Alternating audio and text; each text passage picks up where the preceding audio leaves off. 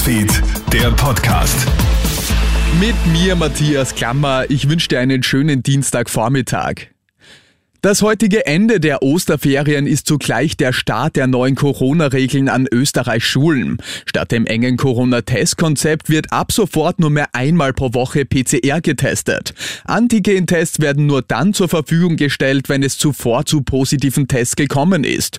Unter den Lehrerinnen und Lehrern gibt es gemischte Gefühle. Jetzt muss mal abgewartet werden, sagt Lehrergewerkschafter Thomas Krebs. Wenn jetzt nur einmal getestet wird, gibt es hier sicherlich einerseits dieses Manko, Manko, dass die Sicherheit möglicherweise nicht so gewährleistet ist. Auf der anderen Seite sagen natürlich viele Kolleginnen und Kollegen, dass die Arbeitsbelastung dadurch auch geringer wird. Schockstarre in Kärnten nach einem schrecklichen Verkehrsunfall. Am frühen Ostersonntag verliert ein betrunkener Autofahrer die Kontrolle über sein Fahrzeug und rast in drei Menschen.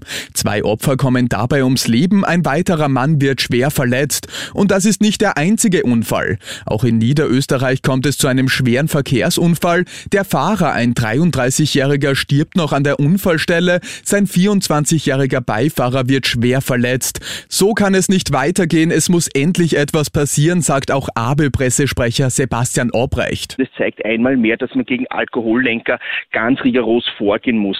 Alkohol und Autofahren vertragt sich auf keinen Fall und gerade die Strafen gegen Alkohol- und Drogenlenker müssen wirklich äh, erhöht werden. Also da muss man wirklich auch ansetzen und schauen, dass eben die Alkohollenker aus dem Verkehr gezogen werden.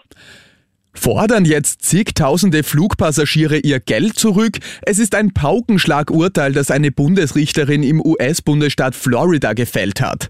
Die Juristin hat die landesweite Maskenpflicht in öffentlichen Verkehrsmitteln für illegal erklärt und aufgehoben, also für Flugzeuge, Züge, U-Bahnen und Busse.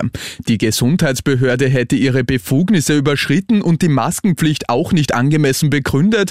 Das Weiße Haus und das Justizministerium können aber noch Berufung einlegen bestätigen. Die Richterin hat vorerst aber mit diesem Urteil vielen US-Airlines, die auf ein Ende der Maskenpflicht gepocht haben, recht gegeben. Gut möglich, dass auch die Passagiere dadurch in die Offensive gehen, sagt Luftfahrtexperte Gerald Eigner. Wer das Rechtssystem der Vereinigten Staaten kennt, der weiß, dass viele Anwaltskanzleien auf den Markt drängen werden mit aggressiver Werbung, die sagen, da holen wir natürlich jetzt noch Geld zurück. Ob diese Illegalität unter Anführungszeichen letztinstanzlich bestätigt wird, da wird noch ein bisschen Wasser die Donau runterfließen, bis da das letzte Wort gesprochen ist. In der umkämpften ukrainischen Hafenstadt Mariupol hat heute nach Angaben prorussischer Separatisten die Erstürmung des Stahlwerks Asowstal begonnen. In dem Stahlwerk sollen sich nach russischen Angaben rund 2500 Kämpfer verschanzen, darunter auch 400 ausländische Söldner. Ukrainischen Medien zufolge sollen in dem Werk zudem noch rund 1000 Zivilisten ausharren, unter ihnen auch Frauen und Kinder. Und US-Sängerin Taylor Swift ist nun eine ungewöhnliche Auszeichnung zuteil geworden. Künftig trägt nämlich eine Tausendfüßerart ihren Namen. Die Art Nanaria swiftea wird von Wissenschaftlern der Universität Virginia Tech in den Appalachen im Osten der USA entdeckt.